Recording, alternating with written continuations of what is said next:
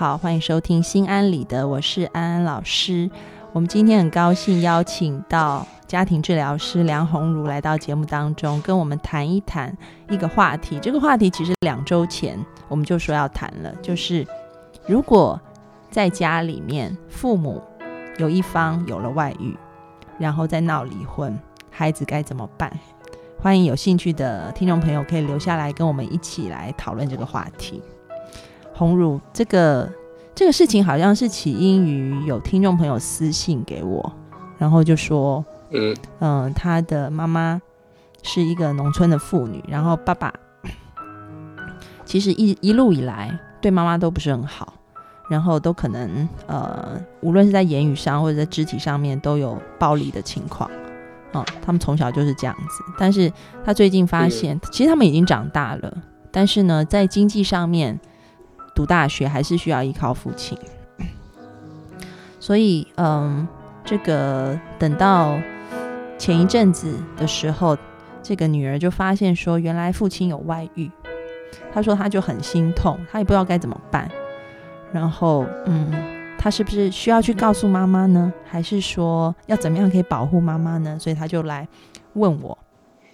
我就想说，这个问题应该有很多的家庭都有经历过。所以想，因为特别是在中国离婚率非常高的一个地方，嗯，所以今天就邀请鸿儒一起来谈一谈。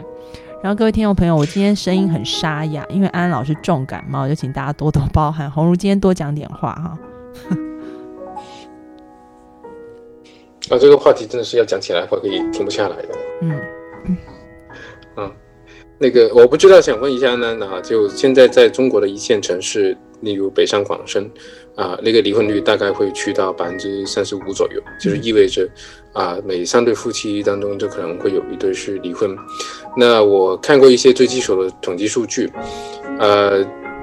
离婚的最前面的三个理由，其实排第一的并不是有外遇哦，排第一的是那个性格性格不合，就是生活里面有很多事情的摩擦啊，然后商量的不好，那个最终大家是决定分开。呃，外遇是排第三的那个，外遇是排第三的啊，大概占到百分之十几吧，你有，所以其实那个每十对夫妻离婚当中，其实只有一点五对是因为外遇而离开的啊。就当然就是说，当我们发现了这件事情的时候，给我们的那个冲击是有好几个方面的，就嗯。就我每次想要跟大家去讲关于婚姻这件事情的时候，我都会首先强调一点，呃，婚姻它是一个制度，啊，它其实是跟我们整个社会到底怎么组织，啊，呃，谁跟谁是属于一家人的，然后呢，就呃，谁的财产可以跟谁一起去主管的这么一个制度来的，啊，所以就。它它是人类发明出来一种制度，啊，人类发明出来一种制度，呃，人类发明的东西总是有缺陷的，对吧？就我们总不可能 创造一个完美的东西，它有得就必有失，啊，就，但是我们过往的一个很长的这个历史时间里面，就是我们的啊生活的方式啊，以及社会的那个经济组织方式啊，就变得婚姻是一个很必须的一个东西，就好像有。朋友在问那个艾迪升学的问婚姻是必不可少的吗？其实不一定的啊。就我们现在在北欧的一些国家里面，当他的一个社会福利系统啊越来越好的时候，有更多人是保持有一段长期的伴侣关系，但是他们并不是一定会结婚或是啊去呃生孩子的啊。所以有些时候我们很容易就混淆了，就是把婚姻。跟两个人之间的那个关系是混淆起来，嗯，混淆起来，啊，其实就会变得，呃，嗯，你说，嗯，其实前一阵子台湾也闹得很厉害，就是说关于这个婚姻平权的事情，嗯，这个婚姻平权就是，嗯，同志们想要争取合法婚姻，但是呢，嗯。现在台湾可能就要修法，就是说以后的婚姻关系只是一种伴侣关系。没有彼此的契约关系了，也就是说，就跟财产的一些东西不搭嘎了，对吧？对，都不搭嘎了。然后另任一方要走就走了，就不需要经由另外一方还要同意签字，哒哒哒哒。什么的，所以就有非常多的人出来说这个东西没有保障。但是，嗯，支持的人就说北欧也是这么做啊，就是就是他们就是只是伴侣关系，而不是婚姻关系，所以就遭受到非常多的讨论。我就补充一下，请你继续。对，不好意思。那那个你刚才提供那个消息也是非常有趣哦。当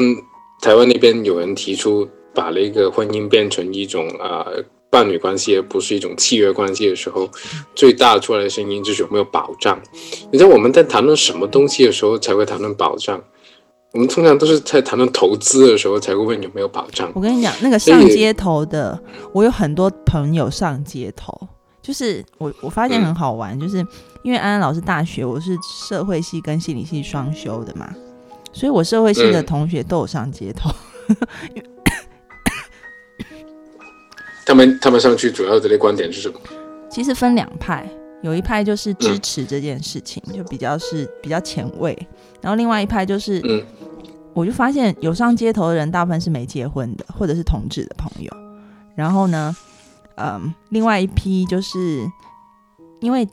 先是这样，就同志先上街头，然后接下来就是味道人士上街头，两方就打来打去这样子。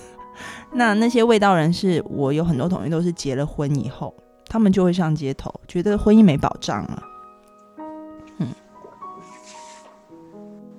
那能不能提供两个选项？就是有些婚姻那个是可以有保障的，就是有些人需要嘛，就是是契约关系。嗯，那有些只是去签个字，说明啊我们俩结婚而已。不，我不过我有些时候弄不明白，如果他没有契约关系在里面，他去登记干嘛了？因为他们觉得需要有一个法律上面承认他们是一承认他们的这个存在啊。比如说，嗯，你接下来也可以，嗯，是。你你也可以去，不一定要生你自己的孩子，你可以去认养你的孩子，然后跟你的一个朋友组织一个家庭。你不见得要爱你的朋友，你知道吗？就是变成非常非常嗯多元化的一个家庭关系。然后就有很多人就出来反对啊，他们觉得这样子太没有保障了，一方说走就要走。那当然，后来就说那修改一下，就是想要签契约的就签契约，不想签契约的就不要签契约嘛。就像你讲的，但是呢，那如果很多人出来这样子的话，那些不签契约的人，他很多的一个法律行为就会受限制了。就举个例子，好像你刚才说的，如果要去领养小孩的话，那那个以什么为单位呢？以他们夫妇为单位，或者是以这个。有婚姻关系为单位，如果其中一个人说走就走，那万一的孩子养到一半还需要人养了咋办？所以我们在这里说的那个婚姻的那个契约的作用，就是意味着你们两个人共同的去承诺要去承担一些责任嘛。是的，我要很谢谢小羽毛黑黑，他一直在发那个，一直帮我们在发，对，非常谢谢你。然后要跟各位听众朋友说抱歉，今天安安老师声音很糟，然后可能会中间咳嗽，或者是突然红如跟我讲话，我会断在那，就是因为我的喉咙就是很想咳嗽，发不出声音来，所以要跟大家抱歉。但是可以听红如多讲一些今天，嗯嗯，其实我今天嗓子有点不太舒服，所以可能大家会一直听到我会在喝水的声音啊。哦，对，还有二爷，对，二爷也非常谢谢二爷。二爷跟小羽毛黑黑，他们今天一直在帮我们发，就是说，如果各位听众朋友，嗯，都非常支持安心信箱这个单元，那安安老师想要把这个东西再提升的更好，也就是说，如果大家未来想要 问这个安心信箱的话，可以打五百二十颗荔枝进来，我们会转做这个青少年健康的公益项目。然后一方面可以做好事，然后两位专业咨询师会在线上替你回答问题，这样子。所以如果呃现在想要拨进来问问题的听众，就可能要麻烦你先打五百二十颗荔枝进来，让我们知道你到了这个啊提问的这个基础以后，我们就会接你的电话。OK，好，好，红茹，请继续。不好意思，我打断你。我们刚才讲的没关系，就我们刚才讲到就关于那个婚姻的契约的责任的问题。嗯，呃，那其实呃，我我不知道大家熟不熟悉那个香港和我们珠三角这边的情况哈。其实，在九十年代，就是我们中国搞经济开放的时候，是有很多的一些香港的一些生意人呢，他去到特区，就例如深圳或珠海，就已经进行那个投资的。那边的那时候交通又不是很方便，所以就变得很多那时候到大陆去工作一些老板，呃，都会在那个大陆这边去养了个小三。所以呢。呃，我们广州这边看 TVB 长大的那个呃小朋友们呢，就经常会看到一些主题，就是说一个家庭里面的那个老爸在大陆包的二奶啊，然后就里面的那个小孩，还有那个太太是怎么去继续维护自己的婚姻和关系啊，婚姻和家庭关系。通常在这些影视作品里面，都会把那个二奶描述的非常可恶，然后呢就一直要争着上位，然后就又去陷害那个家庭里面的其他成员。嗯，但是。在香港大学的吴敏伦教授啊，那我不知道你有没有听过，他是一个香港比较有名的那个婚姻方面和那个性学方面的一个专家来的。嗯，然后他就提出一个问题，那这个男人他在大陆期间。啊，在那个二奶的那个照顾之下，又给他做饭啦，又跟他发生性关系啦，把时间和精力都投入到身上。OK，但是你并不能给他什么承诺，就意味着他把这些精力、心血和感情投在这个人身上，是可以随时被甩的。嗯，那到底是谁更坏呢？嗯，啊。就在法律上面，就是他原来的太太跟原来的孩子都是受到保护。就是说，这个男人如果出了什么问题，他的财产按照法律程序都是要给他的那个呃法律上面太太跟小孩。那这一个陪伴的，我们所说的二奶或者是小三，他是什么都没有，还要被人骂的。嗯啊，对，所以就。就他从一个人道的角度，或是从一个公平的角度去提出，婚姻应该是多元化。就像安娜你刚才提这个其中一种形式，就是说，我们是不是一定要提供法律法律上的责任？啊，不提供行不行？又或者是是不是一定要一男一女才能结婚？啊，我们两个男的，两个女的，或者是两个男的，一个女的，啊，我们三个女的就一起结婚行不行？就是能够提供那个啊责任上面的一种区分和明晰，能够保证在这个关系里面大家的投入都会有一定的的一个保障的啊。那是不是可以这样？那，当然就。一讨论这种事情，又会出现你刚才说的这种情况了。一个就是就支持这个言论的人，啊，他们更多的都是属于那个对于这个有利的。但原来一些味道是他又会出来就不行啊，就那个整个纲常伦理都乱了，整个社会都乱了，然后就那个整个整个社会都会崩溃了，就这些言论也会出来。哇，我们现在有一个题目，除了二爷跟小羽毛嘿嘿以外，题目也在帮我们发。谢谢你们。然后刚刚红茹讲到，爱心是能够传播的。然后刚刚红茹讲到，就说，嗯，可能我们从另外一个视角去看小三。那我们今天试试看，从孩子的视角呢？那个，我觉得孩子在这当中是非常非常两两难的，因为一方面他很想要帮助，很被动，对他很想要帮助那个被外遇的那一方。但是另外一方面，他又觉得好像无能为力。我曾经在很多的，就是自己咨询的例子里面发现，就说当孩子以前花了很多的力气去保护被外遇，嗯，被外遇的那一方，很多时候是妈妈，因为男性外遇的比例比较高哈。那其实自己孩孩子在当中也是遍体鳞伤。嗯，不仅是因为。可能需要跟自己爱的人对抗，因为那是你的父亲啊。另外一方面，还有就是孩子有时候也会觉得很无力，是因为，譬如说他说：“妈，我在帮你。”但是妈妈却一直在替爸爸讲好话，或者是讲话。对，妈妈应该要脱离了啊，不要再被爸爸这样欺负。但是妈妈反而会一直要他陪。他留在这个婚姻里受苦，就是他他会要求孩子的保护，但是孩子想要带他离开的时候，他是不愿意的。所以其实孩子在里面是很受伤的。一方面他可能要听两个人彼此的撕裂，另外一方面他又要忍受继续待在这样的环境里。你怎么看这个东西？呃，其实这一个矛盾通常都不是在有那个婚外情之后爆发的。嗯呃，就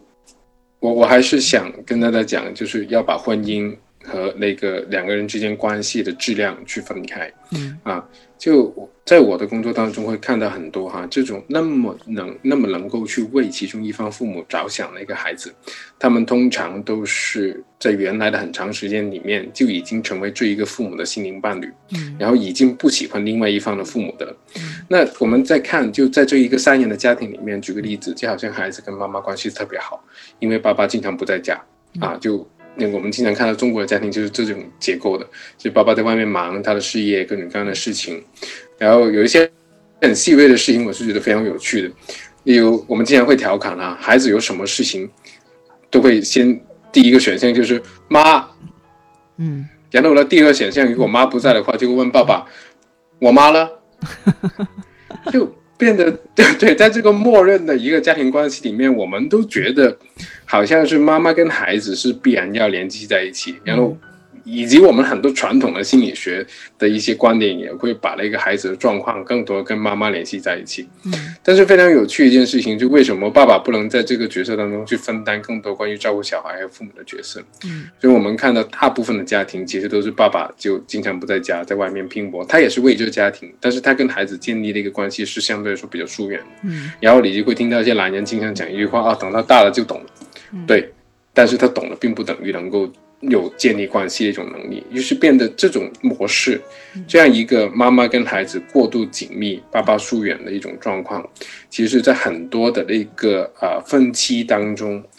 孩子都充当了妈妈的那个心灵的一个守护者，在他觉得空虚、寂寞、受伤的时候，都是孩子陪伴在身边的。嗯啊，那其实这样子，孩子他为什么特别为难？就是你看妈妈给他的那个要求，其实非常满。第一，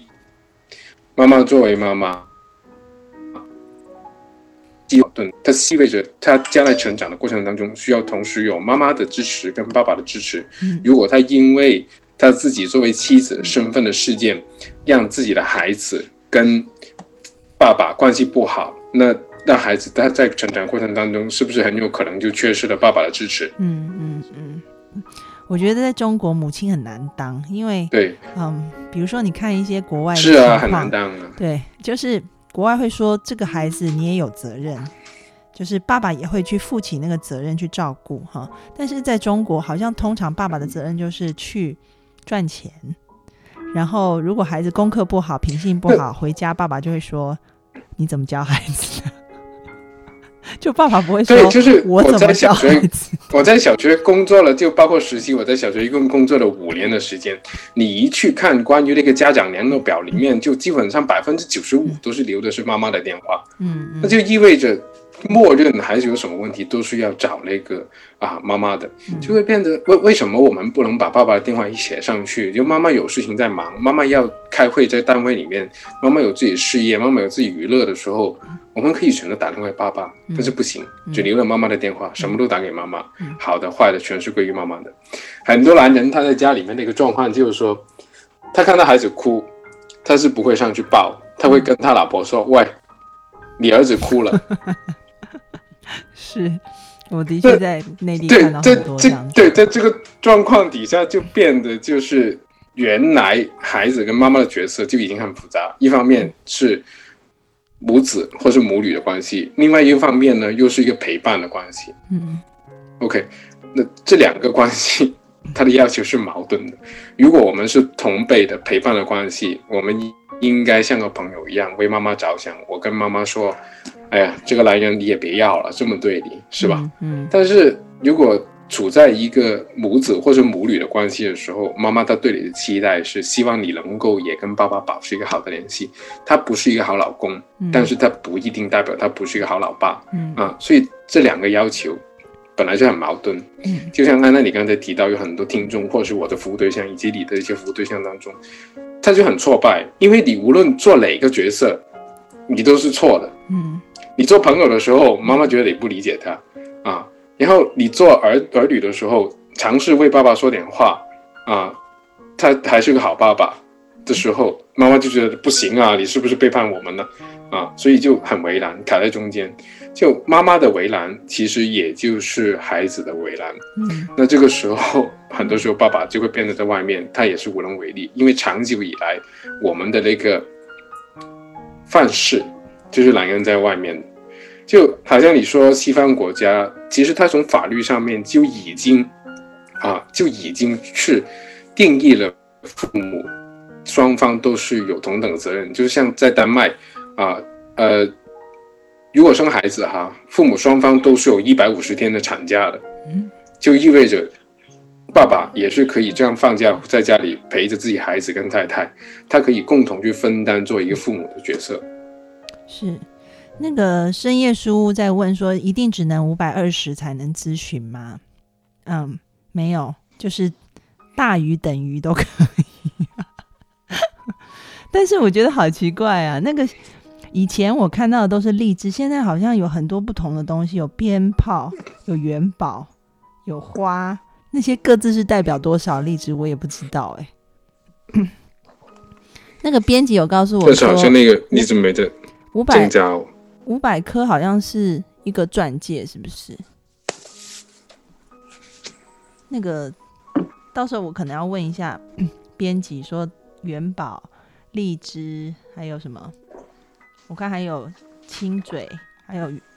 还有这个鞭炮，各自是多少荔枝？因为有些朋友可能一直打元宝，我也不知道加起来是多少。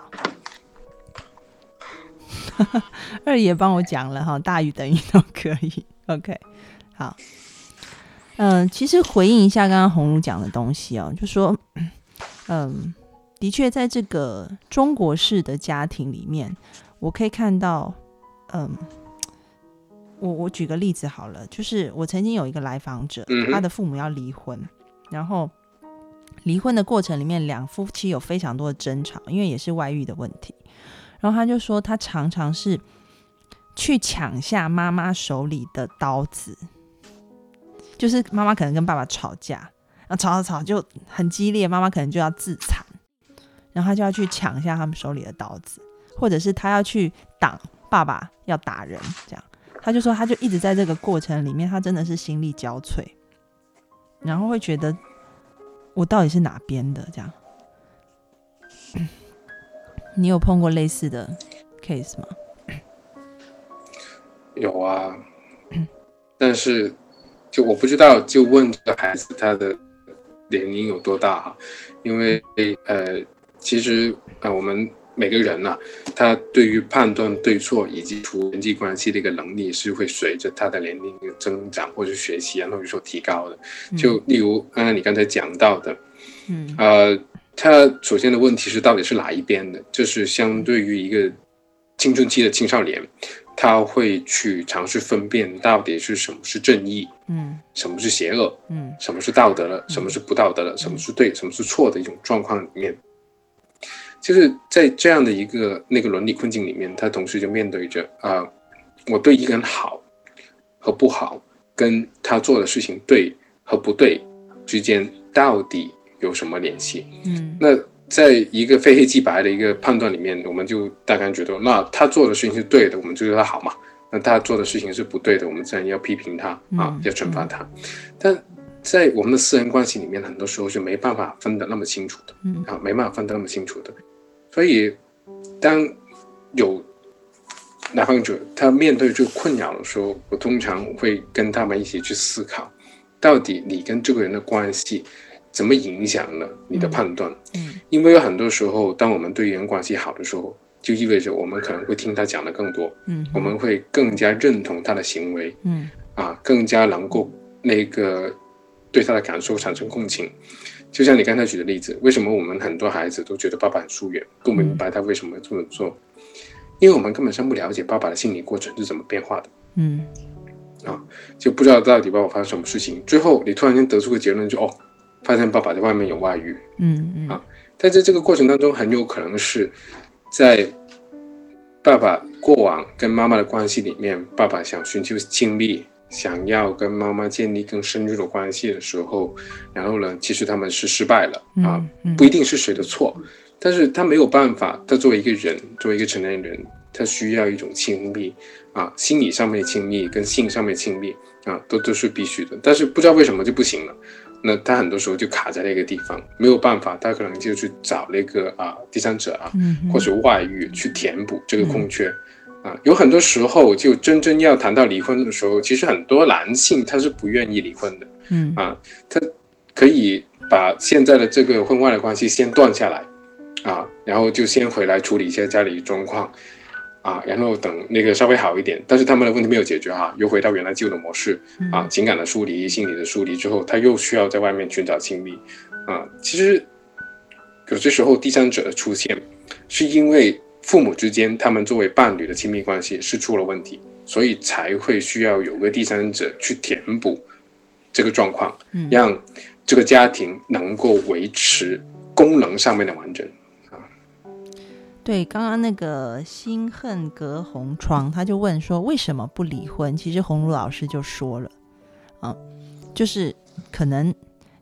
这个第三者有它的功能性存在，比如说，嗯。如果妈妈不走，也有妈妈自己的这个怎么讲呢？比如说，他可能在经济上面，他是需要依赖父亲的，或者是他在情感上面，嗯，我曾经遇过一个案例，家里的钱都是妈妈出的，然后爸爸就是那种无所事事的。然后呢，这个嗯，这个案例讲到我都觉得很心酸。我之前有在其他的节目里面讲过，嗯，就说。嗯，他的妈妈就告诉他说，他为了忍受这个小三，还这个妈妈不是没有经济能力哦，这个妈妈是赚钱给爸爸花的，然后这个小三也是赚钱给爸爸花的，就赚赚钱给这个这叫什么情夫吗？是是这样讲吗？呃，情人，情人，对，赚钱给情人花，所以哇，他爸很厉害耶，怎么做到的？听说是长得很帅，然后蛮温柔的，但是妈，那这种这种这种东西就没办法努力。然后，然后没有他，他就他爸好像就是一个事业上完全是吃女人软饭，就吃妈妈跟小三的软饭，你知道吗？但是，哎，你说起这件事情，你待会讲完我要插一句啊，为什么会可以出现这种人？好好，你你先听我。其实我觉得他妈妈跟那个小三性格是很像的，所以才能忍受。就两个人都在做同样的事情，然后呢，两个人嗯，除了养他爸爸以外，那他爸爸还说这样子常常要跑来跑去很不方便，所以他们三个住在一起，就是全家跟小三住在一起。对，就小三住在他们家。那现其实这么说，那个那个所谓的所谓的小三已经成为他们家庭的成员了。对，但是其实呢，子女都非常非常的不开心，因为他会觉得你凭什么，譬如说指东指西的，你又不是我妈。对，然后甚至是他们在帮，嗯，譬如说一直孩子也长大了，想要帮妈妈脱离，想要跟爸爸离婚，就都一直劝妈妈说，其实你。经济上面那么好，你要脱离爸爸也完全没有问题。但是他妈妈就一直替爸爸讲话，然后还告诉孩子说，他每天晚上都在流泪，就是一直哭，但是他可以忍住不哭出声音来，这样子。然后孩子就会很生气，很生气。然后后来，甚至是嗯，有一些，譬如说过年回家的时候，会跟妈妈大吵，因为可能回家的时候，比如说自己的自己带男朋友回家，然后这个小三。叫小三妈嘛，这个小三就是看她男朋友不顺眼，就会指指点点，然后她在很生气就会回呛，然后妈妈还叫她说你不可以这样子对阿姨这样，所以他们后来他就说他不想再回到那个家里面去了。那你想说什么？这个例子？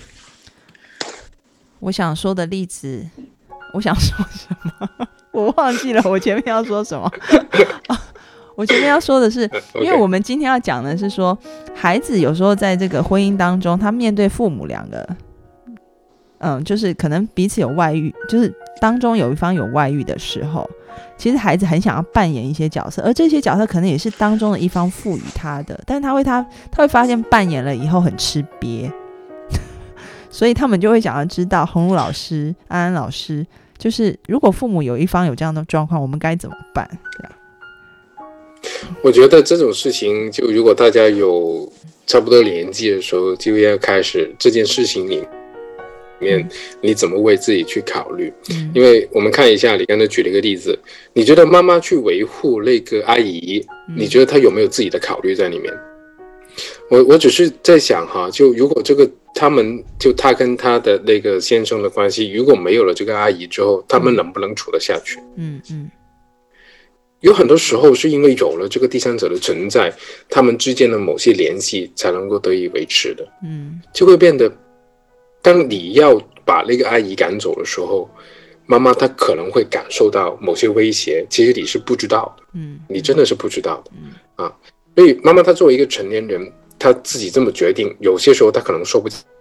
嗯清楚，但是有她的原因在里面。嗯我们在鱼包带主的说跟她说妈妈你应该怎么办的时候，我们是不是可以先了解一下到底背后发生了什么事情？嗯妈妈的担心是什么？担忧是什么？我刚才不是说你讲完这个例子，我要插一句嘛？嗯就就刚才也有听众朋友在讲，哇，这个男人怎么那么爽，其人之福啊？就是自己又不干活，又有两个女人养着他。嗯那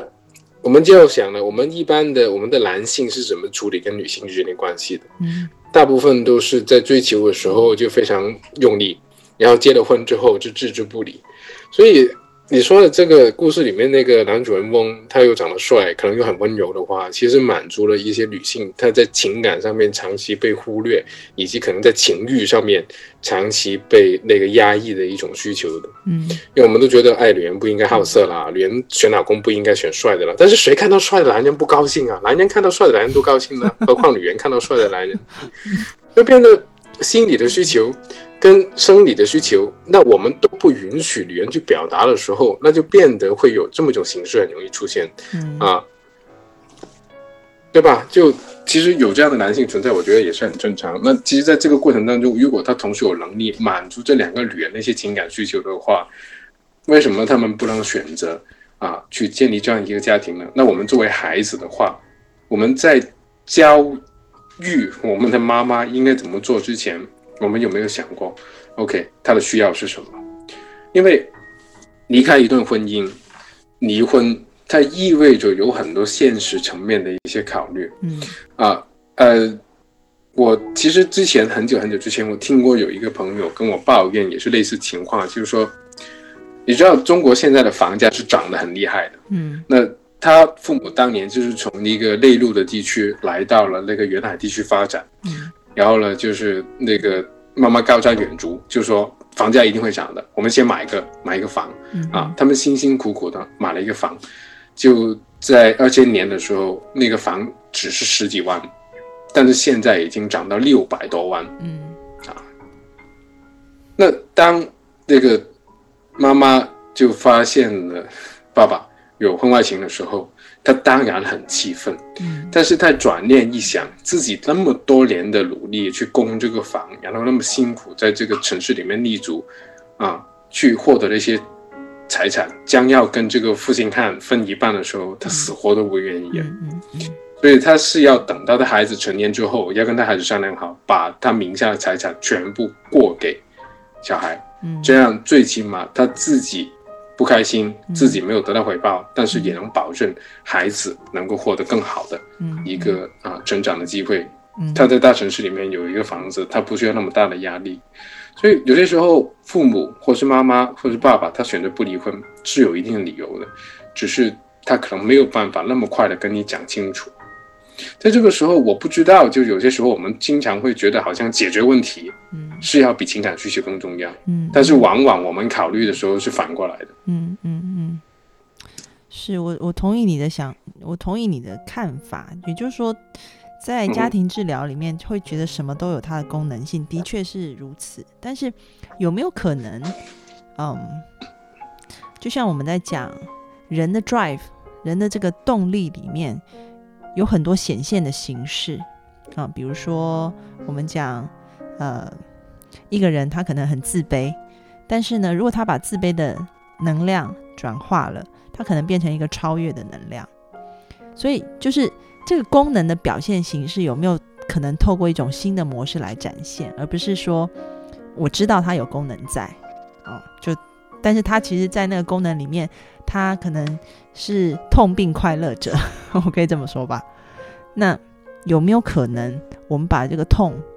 减少一点，或者是透过另外一种模式展现出来？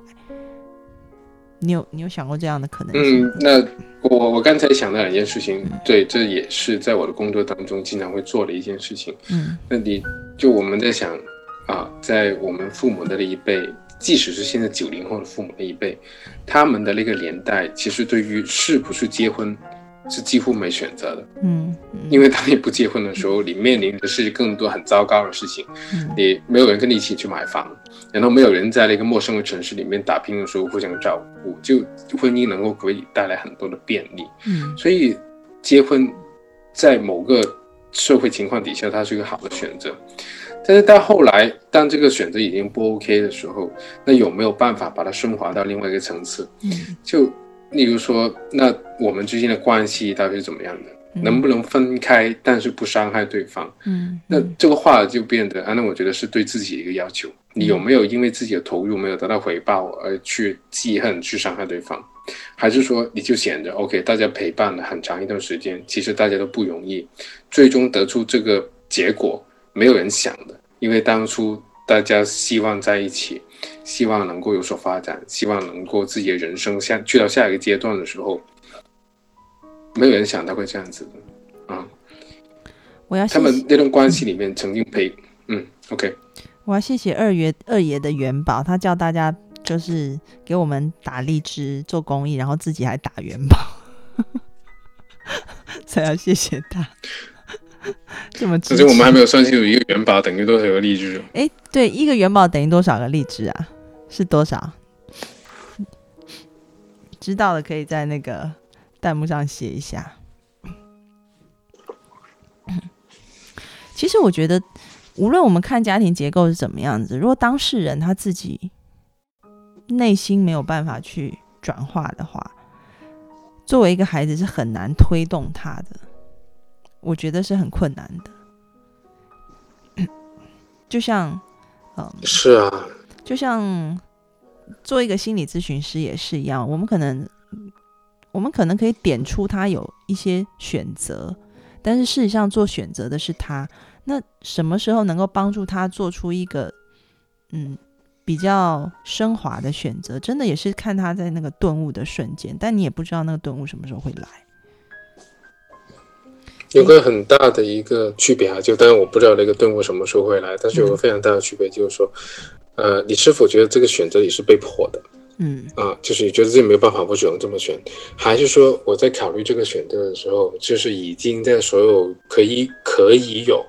的选项里面是最好的？嗯啊，这是完全是两件不一样的事情来的。嗯，因为例如我们刚才讲的一个例子，大家都觉得如果爸爸对妈妈不好，妈妈应该离婚。这是一个可以有的选择。嗯，那当我们了解到妈妈她的想法、妈妈的需求以及妈妈的生存状况的时候，对于她来说，可能离婚并不是一个可以有的选择，或者是一个比较糟糕的选择的话，嗯嗯，那我为什么一定要强迫妈妈去做这个选择呢？嗯嗯啊，因为我觉得孩子很大部分是因为妈看到妈妈很不开心，然后很会很想要帮妈妈解决安慰他们。对，很想要帮妈妈解决问题，就会觉得离开是比较好的选择。但其实我要讲的是，就像我一开头讲的，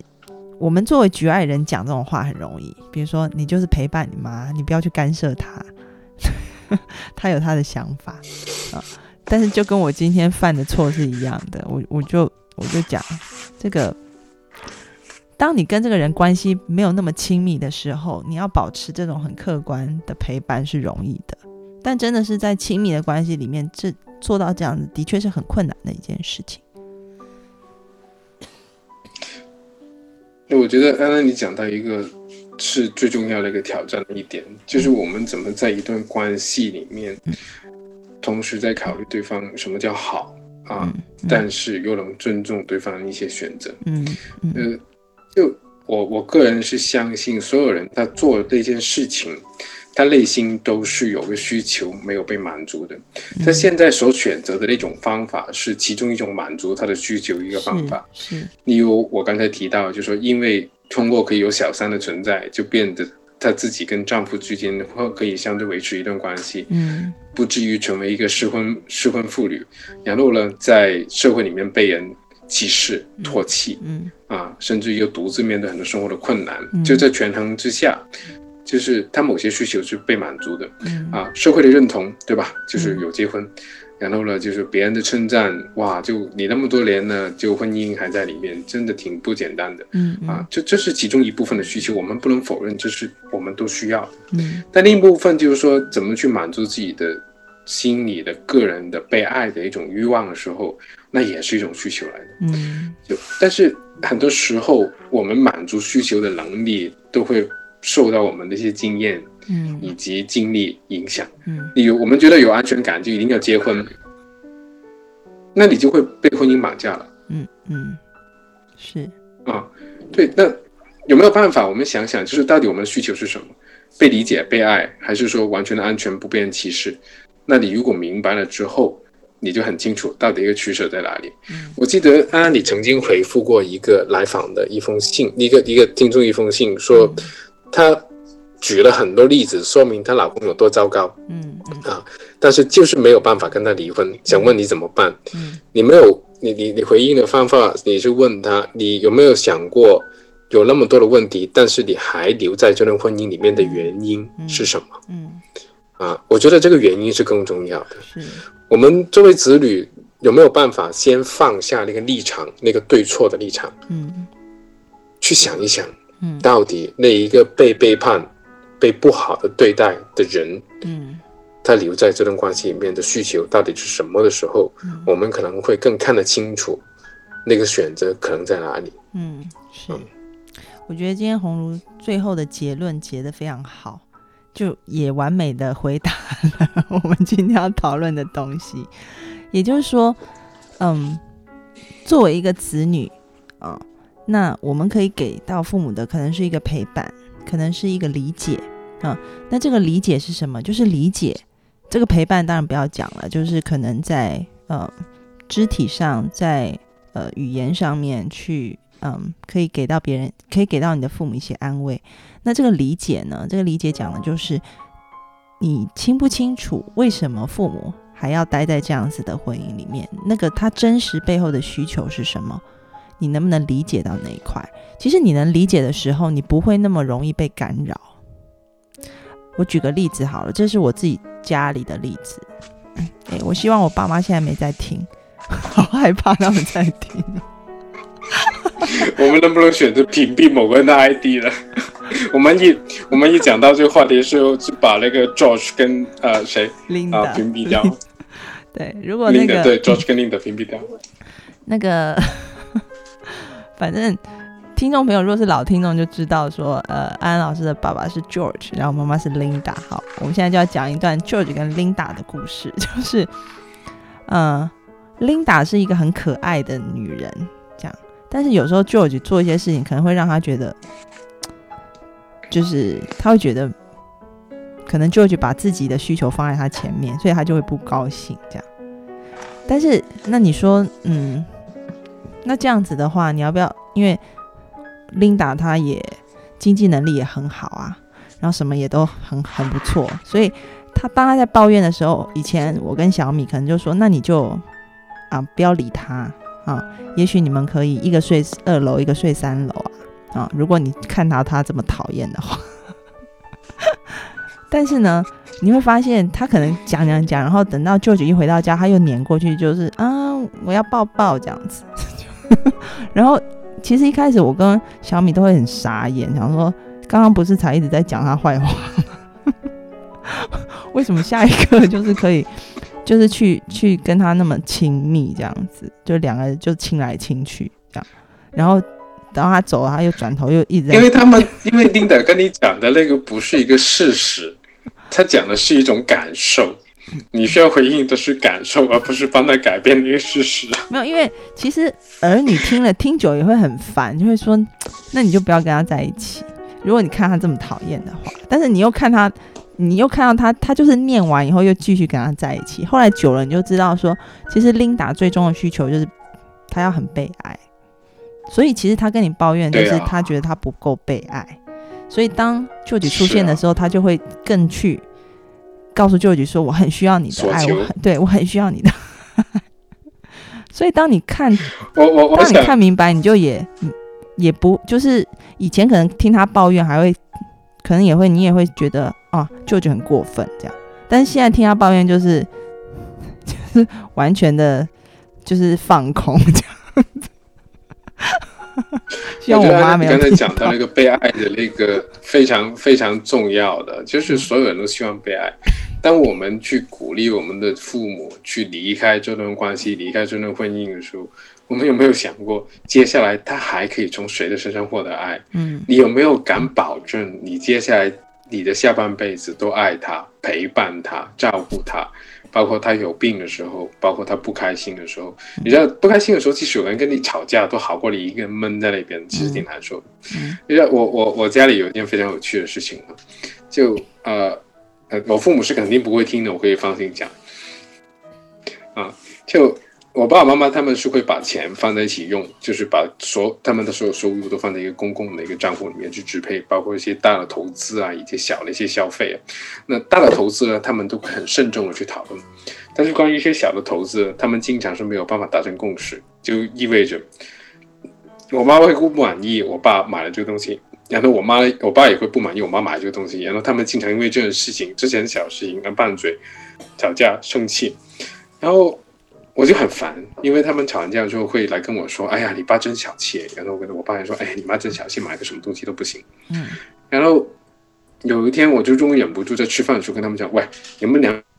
两老跟我抱怨那个对方花钱怎么样怎么样，你们能不能把那个账户分开，你花你的，他花花的，他花他的，那就不用吵了呀。”然后这个时候，我非常惊讶的是，他们应该说这是夫妻吗？跟我说这是夫妻吗？对，还是夫妻吗？哦，我那瞬间我突然就明白了，就是他们需要的并不是不吵架，他们需要的是像一对夫妻。嗯嗯然后在这个大前提之下，他们是可以接受吵架的。嗯这只是，对，我们再把这个范围扩宽一点，那是不是其实他们作为一个成年人，他们也有那个能力去思考，是不是能够接受对方在外面有一些啊、暂时的伴侣，或是怎么样？嗯。就对、啊其，实其实我跟你说，就但是这些我们需要跟父母谈。讲完这个，刚好我们就节目结束。就我后来就跟琳达说，我说你有两个选择，这两个选择都是很认命的选择。第一个选择就是你认了舅舅他就是这样，所以你可以离开他。第二个选择，你认了他就是这样，所以你就待在他身旁。然后我妈觉得但是，看看你能不能认得，你你能不能认得他们俩就是这样，然后你就听他们吐槽。没有，我现在就认啦。我跟我妹都非常的，就是听他们讲，就完全的放空啊，就不会像以前一样还会生，就会就觉得，对啊，妈妈怎么，就妈妈妈妈有点可怜，爸爸好生，爸爸怎么这样？现在就就听他们讲，就就放空这样。那我妈听到呃这，两个说的这件事，嗯嗯，那，你讲完吧，我再说吧。嗯所以，所以我讲的就是说，嗯，我觉得无论父母做什么样的选择，是离开还是留在这个婚姻当中，哈，就说，嗯，他们都会都要有一个前提，就是当他们可以接接受那个现状，这个接受现状不是说就是要一定要留下来，不是。当你接受你的老公就是这样子的时候，你可以选择走啊，因为他不会照你的意愿去改了。但是如果你也接受你的老公就这样，你也可以选择留下来，嗯，那就可能要去忍受他的种种，就是你你所抱怨的部分。我觉得这两个选择都是 OK 的，好，红茹继续讲吧，嗯我我我对想咳嗽，你继续讲。但是我我觉得，我觉得通常我们都没有那么伟大的，我们通常就做不做这个决定的时候，都会先看看对方你能不能接受我，你能接受我就接受你。就当大家这么看的时候，就会有一种在那边跳 tango 的那种感觉了，你一步我一步，你一步我一步，来来回回这种感觉。嗯所以在这个过程当中非常有意思，就是处在这种拉扯当中的那个两个人，嗯呃，他们是不是能够建立一种更有质量的关系，嗯，而不仅仅是谈论对错。嗯我觉得我们作为子女，可以先问问自己：当我处在我妈的那个状况，或者是我爸的一个状况里面的时候，到底有什么东西限制我自己？嗯到底有什么东西还让我跟这个人联系在一起？而我在关系当中到底去需要一个什么东西的时候，啊，可能会能够更能够理解父母所在的一个处境，而不再是站立场。因为无论是选择百分之百的留在一段关系里面，还是说选择百分之百的有错就要离开，这都是一种非常缺乏韧性和弹性处理人际关系的一种状况来的。嗯我们可以去更多的思考，OK，呃，即使这个人他有犯一些错误，但是他这其他方面对我怎么样嗯啊？他他做一些什么东西，既是我欣赏的，哪些我不欣赏，最终就会更全面的能够看到哦，在这些岁月当中，有了这个人跟没有这个人啊，我的人生将会有什么不一样？那就会看到更丰富的东西。嗯哼，好，今天非常谢谢红茹来到节目当中，然后也谢谢二爷，谢谢这个小羽毛，然后也谢谢，哎，刚刚还有谁也帮我们打题目吗？好，都谢谢你们一直在帮安安老师宣传啊，然后。那个刚刚有好像有听众朋友说很贵，然后那个二爷就说专业性是不可能用荔枝来衡量的，讲的真好。我要声明一下，红如一个小时咨询要六百块，安安老师也要一千二，加起来是一千八，一千八。然后我们用五十二克荔枝，所以是非常非常优惠，而且这个钱还不是入我们的户头，是进入公益的项目。所以呢，你可以做好事，你可以问问题，就欢迎你们啊、打五百二十颗以上的荔枝来，都很欢迎。好的，今天节目就要在这边画下句点，谢谢各位听众的收听。安老师也要再次跟大家道歉哈，今天